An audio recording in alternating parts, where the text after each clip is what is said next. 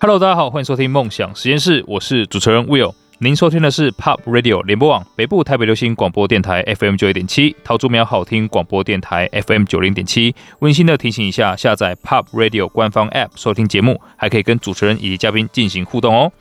哇，今天我的心情是非常非常激动，为什么呢？啊，因为今天我的人生导师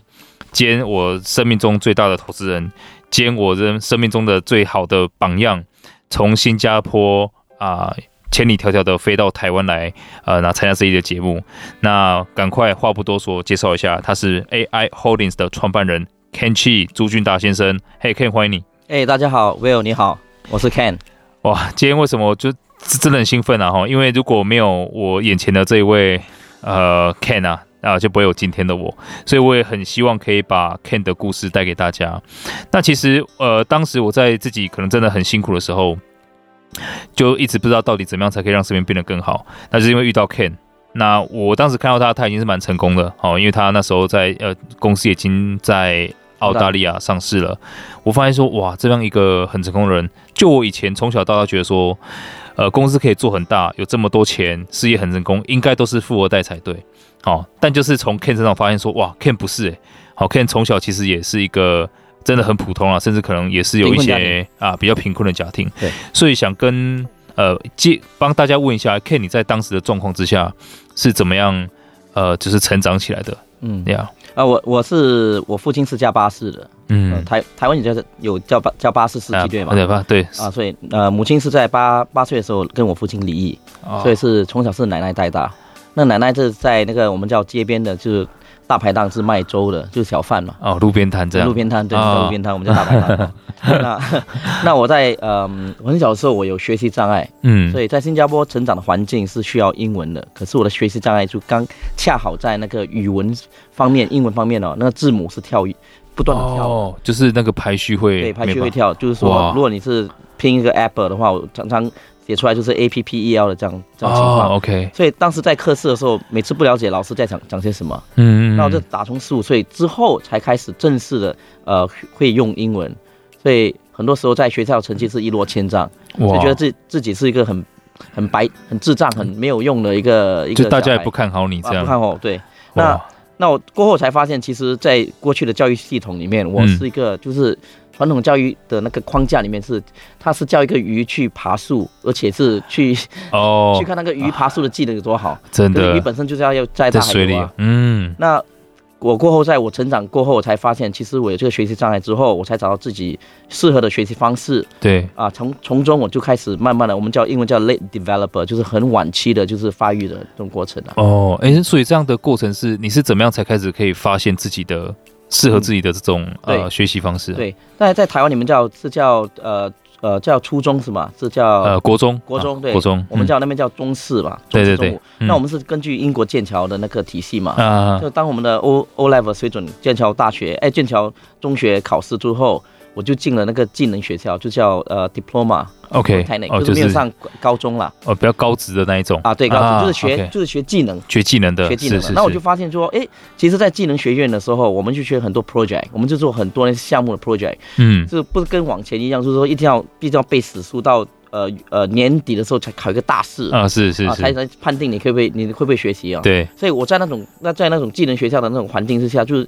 是真的是有呃 hands on 那种那种情况之下，我学习很快，就是动手的，要对实际去做的，对，是继续说的啊。那是我去学呃金呃金融体系的，哦，OK，啊，是做呃就是做短线交易的，他们嗯我们学的就是训练我们以后进去那些交易所跟银行做那些交易员的那种技。术分析啊技技术分等析等对对啊，从那里我就发现我其实有自己的一个呃长处，哦嗯，哇，所以其实就就我还以为可能只有台湾会比较注重所谓的技术分析，嗯所以其实，在新加坡的体系里面，呃，可能大家一开始学习投资也都从技术分析开始。啊、那我刚开始学习的时候是技术分析短线的，嗯，那嗯过后根据呃我发展就是在 corporate 的那个呃对工作工作之后，我才学习呃价值投资的，哦，嗯诶，所以你在这个 diploma 结束之后，就开始马上去工作了吗？呃当时要服兵役啊，跟台湾一样。啊，对对新对加对，坡我们当时的服兵役的那个那个期限是两年半。哇，啊，现在是两年，所以对，过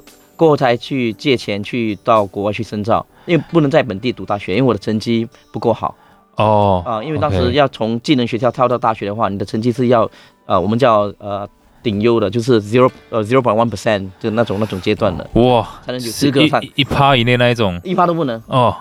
那是千里挑零一，点零点五零点一趴吧。哇塞啊，就是你知道，在全校顶尖是两三位，就是，OK，两两三万名学生去里面选五名学生去才能上大学那种。哇，哦，所以记得其实呃，当当时是只有新加坡国立大学啊，对，两间，当时有三，应该是三所国立大学，呃，对，大专学府，对，哦，所以还有南洋理工等等的，对，南洋理工，对，所以其实我们如果看到说，在可能大概这个世代，在这从这三所大学毕业的，对都是当时很顶尖的学生，对，都是顶尖学生。哇，所以那我就要借贷去到澳大利亚去念书啊。 嗯，哇，哎、所以你在念完书之后回来，呃，因为我我之前也理解到，可能您的父亲那边，呃，嗯也是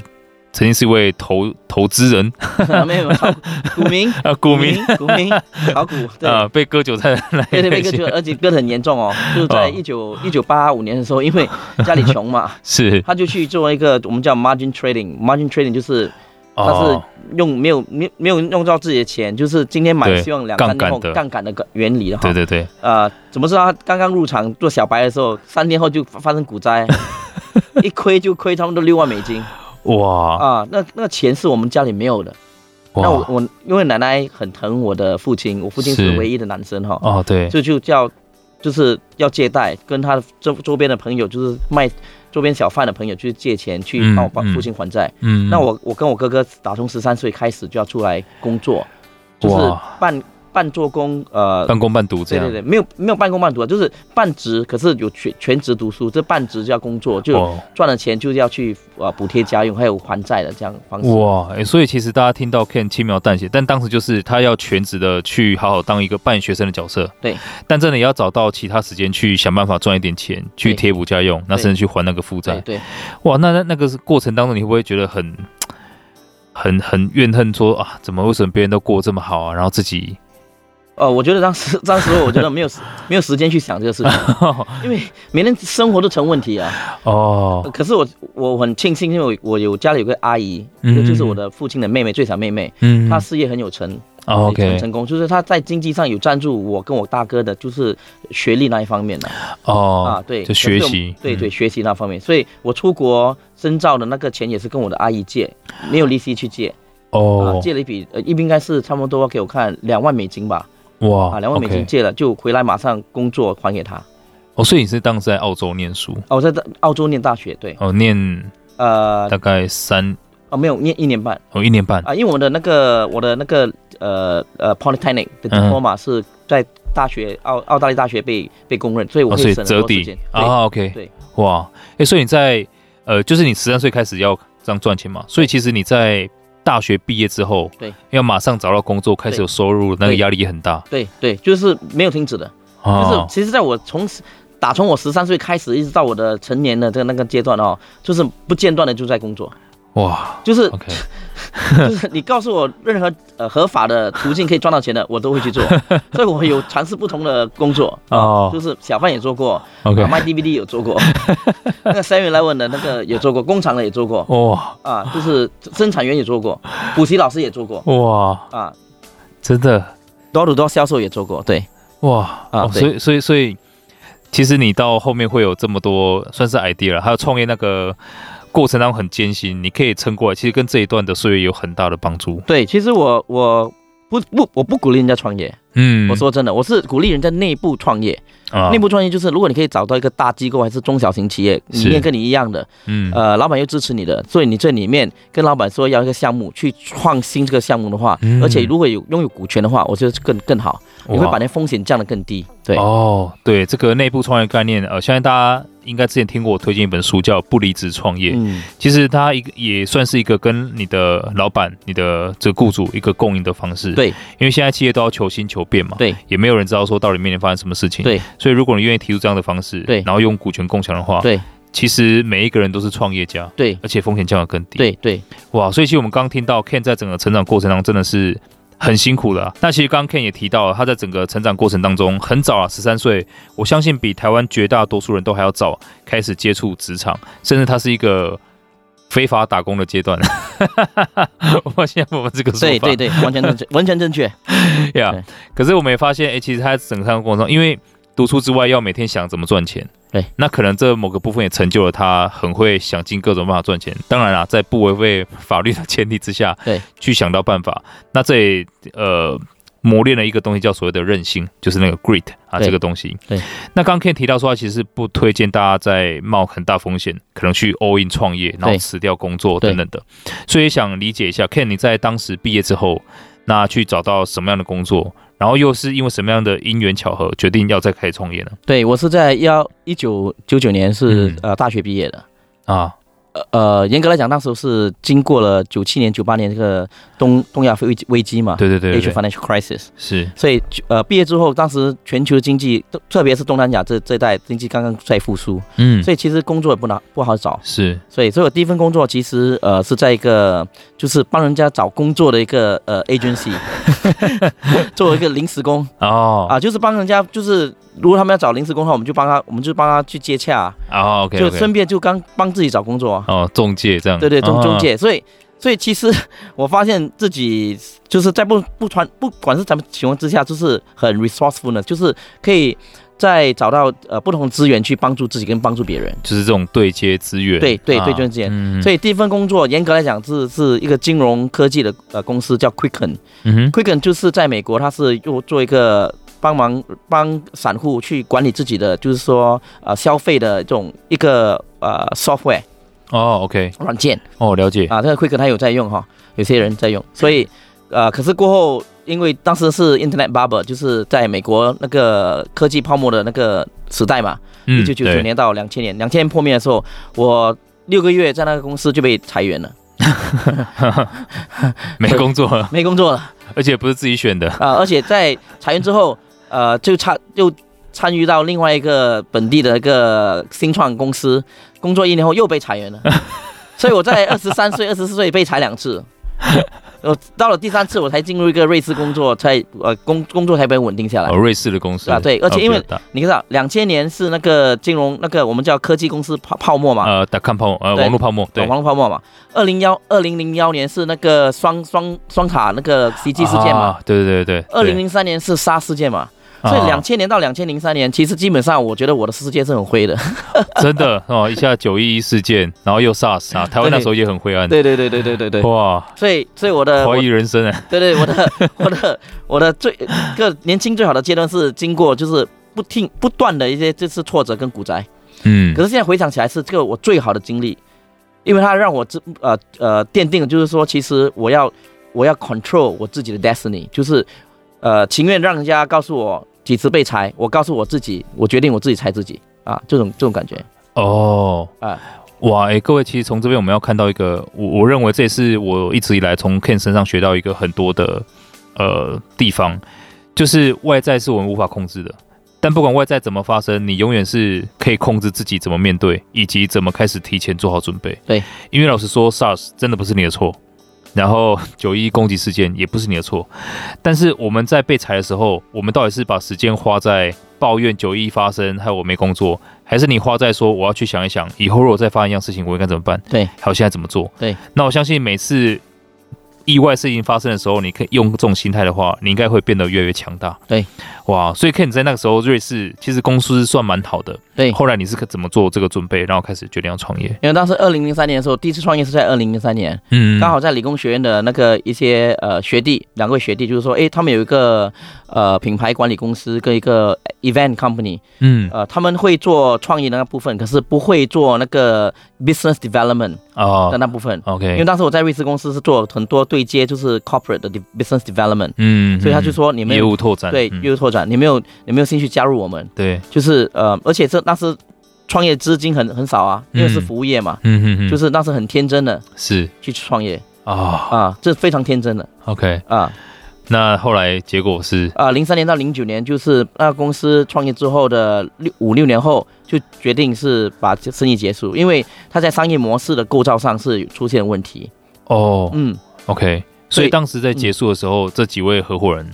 都 OK 啊，他回去职场，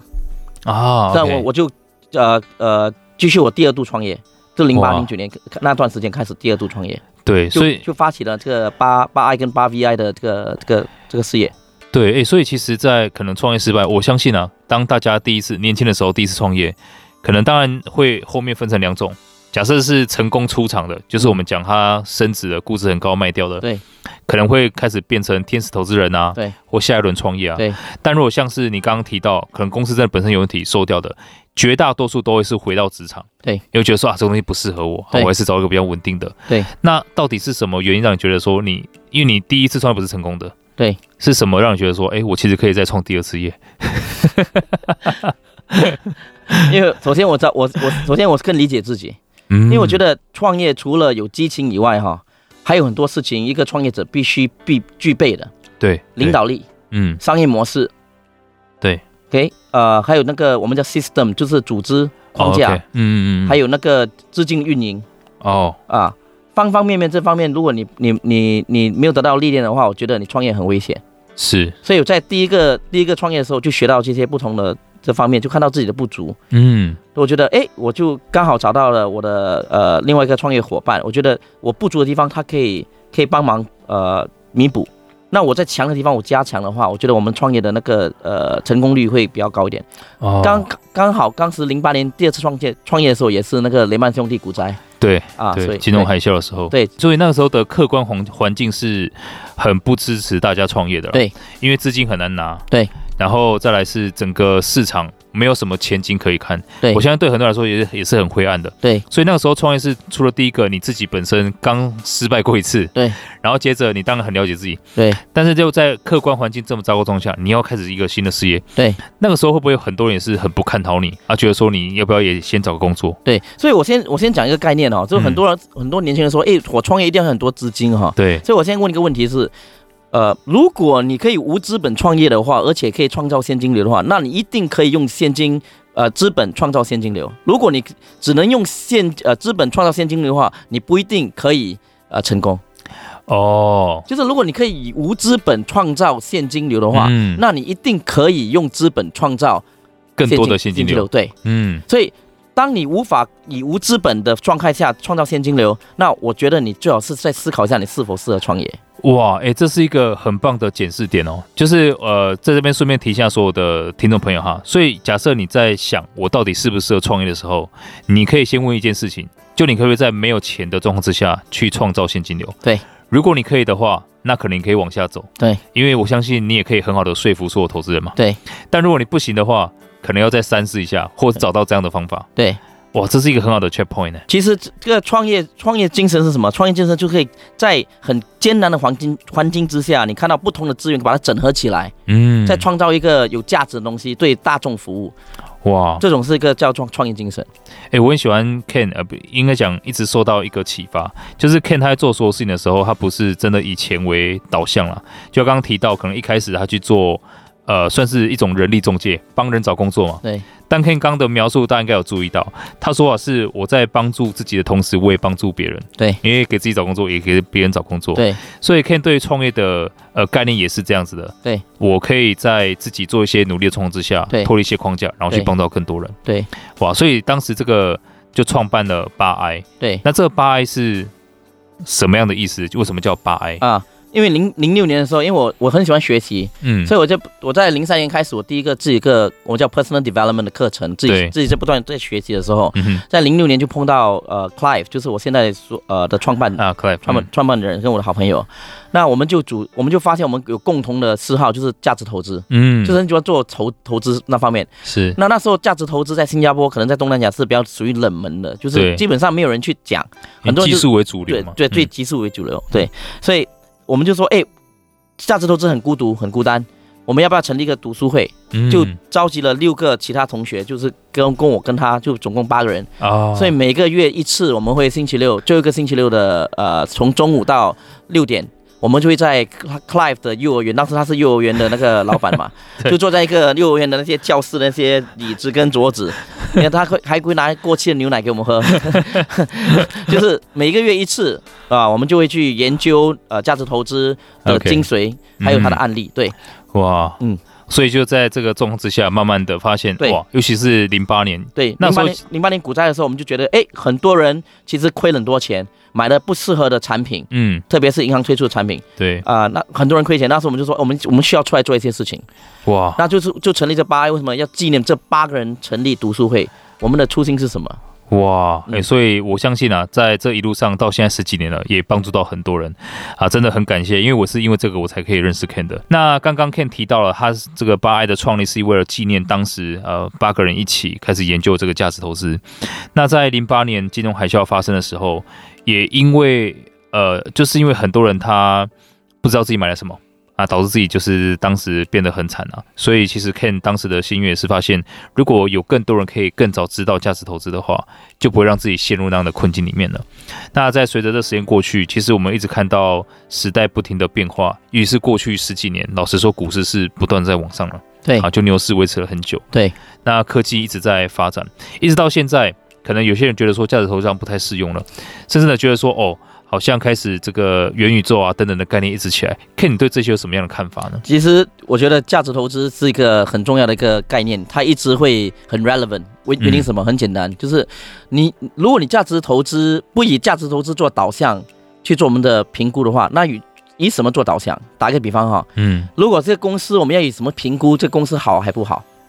营收、现金流、嗯利润、嗯护城河、是管理管理能管理团团队的能力。对如果一个以一个人身体的健康为做一个标准，是什么叫标准？心跳率、对高血压。是，这这些都是有个指标的。对对那对，价值投资本身就探讨这些指标嗯和它这些指标的背后的原因是什么？是啊嗯，对所以它是一个本质的啦。对，也就是说，其实我们很喜欢贝佐斯讲的一句话，然后你不用去担心未来到底世界会变得怎么样，对你只要不断的去知道会呃不会变的东西是什么，对抓住那一些，那么你就可以掌握那个未来对对，讲得非 常好。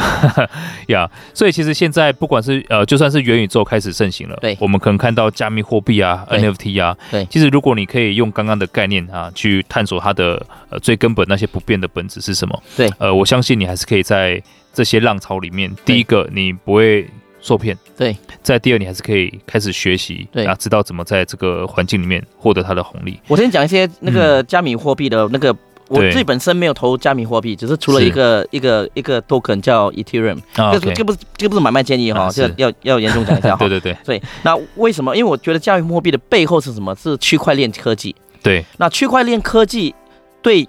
呃以后呃没有用，我的我的答案是肯定是有用的。嗯，那为什么呢？因为数据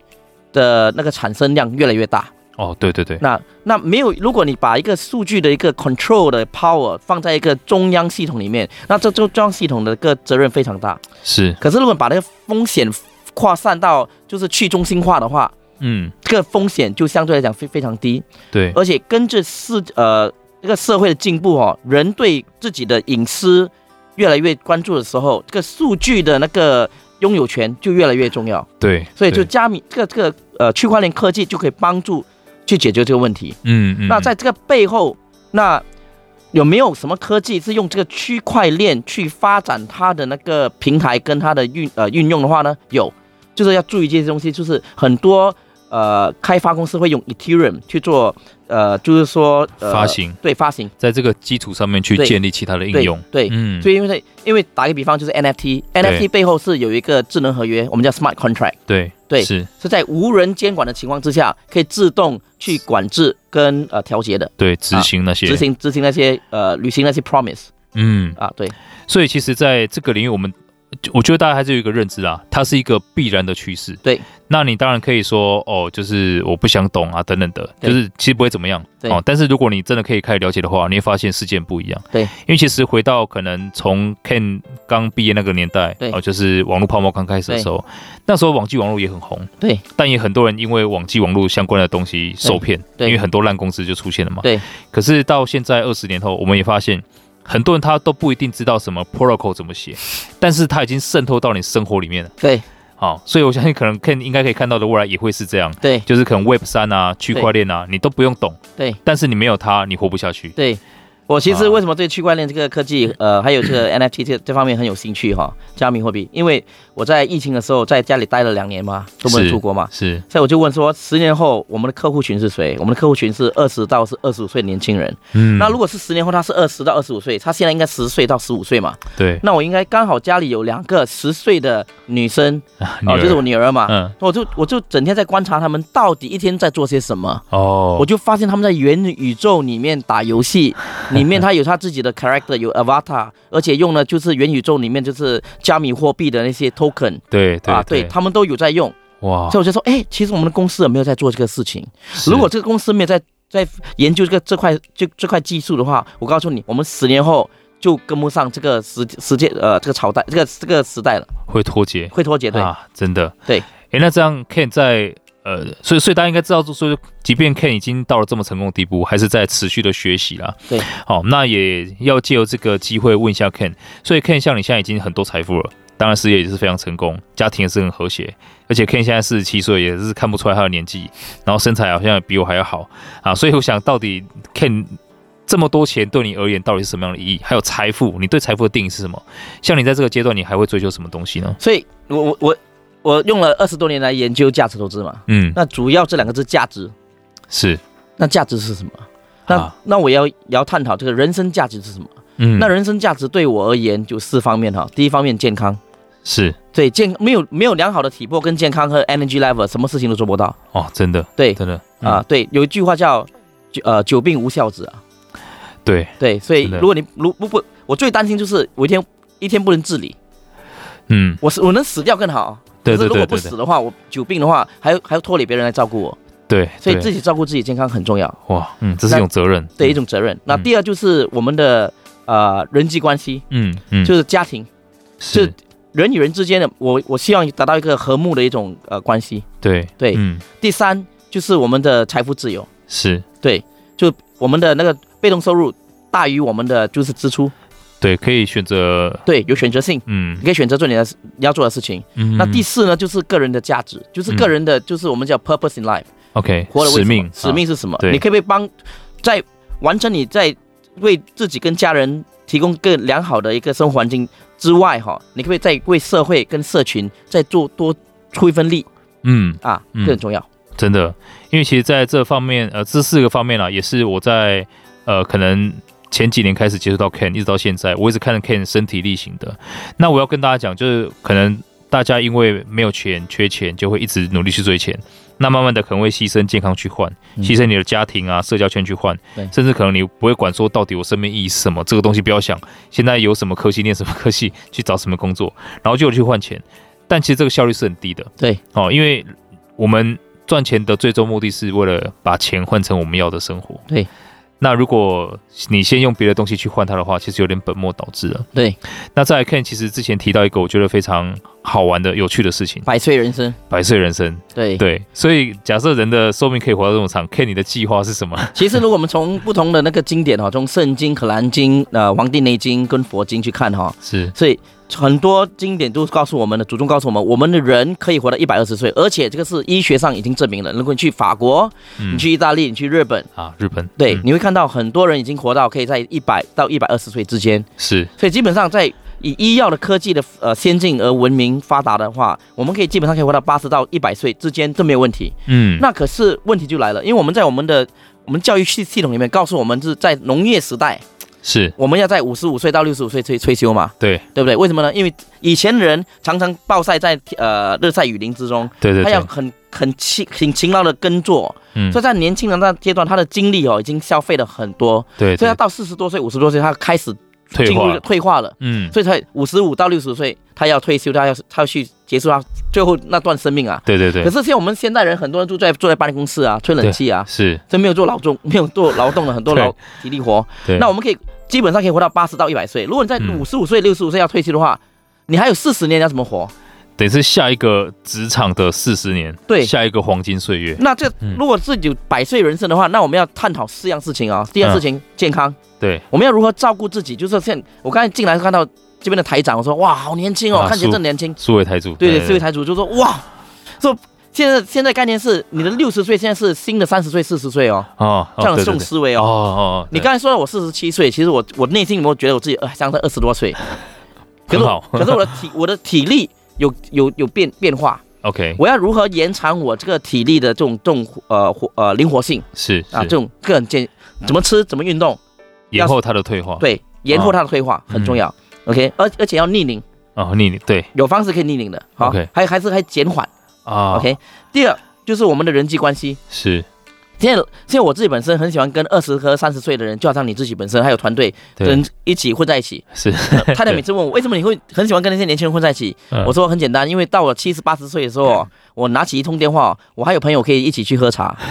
你试想一下，如果你现在你只只，如果你是五十多岁啊，四十多岁，你跟你的同年人一起混在一起啊，到你七八十岁的时候，你打电话给他们，呃，交登记就是死亡死亡，就是卧在病床上就卧在病床上，你的没生人可以出来，没有人可以出来了。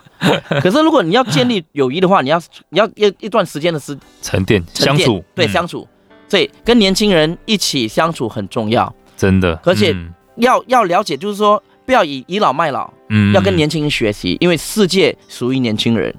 哇，这个帮助年轻人，嗯嗯让他们知道自己的人生价值在哪里。第三就是事业，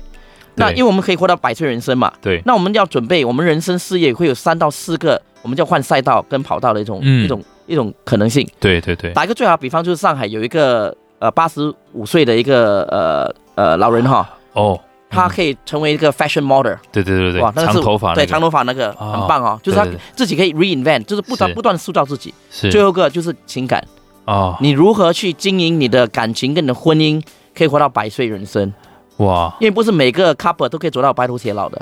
真的那你你们是否可不可以再经历第二段、第三段你的情感生活？哇。哎，所以其实呃，这这个拉长看，好像我们有很多东西要重新思考哈、哦，就是不要把时间浪费在真的不应该浪费的地方。对，而且其实在我跟 Ken 相处过程当中，我觉得对于呃婚姻关系的经营，这个是更重要的。就你不要想说他今天反正跟我结了婚，接下来就是一辈子了，对这样你会很容易就不珍惜对他对你的点点滴滴。就是每天醒来我都有觉察，这是 Ken 教给我的。你要觉察，就是你今天醒来，你的老婆叫你老公，小孩叫你爸爸，不是因为你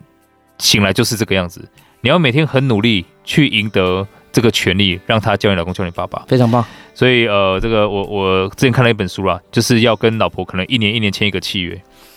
你如果你可以说在年底再问老婆，哎，今年我还有没有资格当你老公？我相信你现在起来每一天做的事情都很不一一样 样，啊，真的。所以 Ken 现在很努力训练身体，我也是一样。 对你真的不能让自己变成是油腻的中年大叔，对你自己都不爱自己，怎么可以奢望老婆爱你呢？对那其实刚刚 Ken 真的分享了很多啊，那也让我们知道说，其实如果你现在知道自己还有这么久可以活，老实说就不用太急着去做一些嘖追逐啊、比较这种事情，那更应该专注在自己的健康啊、自己的关系、自己的可能财富、长期发展的事业，以及呢你自己的人生使命在哪里。那最后呢，我也想要借由 Ken 啊，他毕竟是在。呃，新加坡的算是很有名望的人啊、哦，那他对于国际局势啊，甚至整个是东呃整个亚洲哈、都会有很深刻的了解。我想请 Ken 就有这样的视角，给台湾的年轻人一些建议。好，谢谢。我我其实这次来台湾，我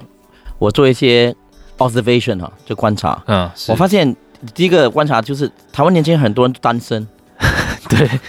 这因为可能是生活上的压力，因为我觉得是是房这边房价已经已经有点畸形了哈。是这对是对对，嗯因为怎么讲呢？因为二十年，我觉得年台湾年轻人起薪没有变，对可是通膨一直不断的在上升，嗯对房价不断的在上升，对那这嗯个房屋、房价的压力对到造成年轻人可以组织家庭的这种这种情况哈、越来越不不乐观。是是那是，那就就造成我觉得，我看我公司团队的年轻人也是很多是单身，我就问为 什么，甚至看我在这边有有位年轻朋友也问他也是单身的哈。那我我首先说，所以虽然我们是有百岁人生哈，是可是呃人生无常，对，所以对我没有给建议，我是说，其实我每每次会问我自己，如果我今我知道我今天就十只剩下十二个月可以活，嗯我要怎么活？嗯，这个很重要的问题。对对如果我把这个死亡放在我的人生的做重大决策的时候，那其实我的观点会改变。哇，真的所以有时候我觉得需要真的买房吗？这个是第一个问题，是，是因为一个房子跟一个家的概念是不一样。对对对那你的人生的定义是什么？嗯，那我们是不是要去再回信回呃重新回顾一下？呃，我们老一辈给我们的那些观念哦，就是一定要有一个房子，你才会成，你才成功。那种定义是什么？因为这个已经是世界已经 integrated 在一起了。对对对，另外一点，我跟台湾年轻人讲说，你们很棒，你们超棒。为什么？首先，你们的文化文化跟教育水平很高，哇，而且我觉得你们的就是拼搏精神很好，因为台是有台湾的人拼搏精神，是不要把自己局限在台湾，啊，世界很大。哇，真的很大。你如果为为什么这样说？因为在新加坡，我们有有我们有请很多台湾的年轻人，对，而且工作态度非常非常棒，哇，勇勇敢于走出台湾，看一下世界很大的世界，那你会更多 option，更多 choice。哇。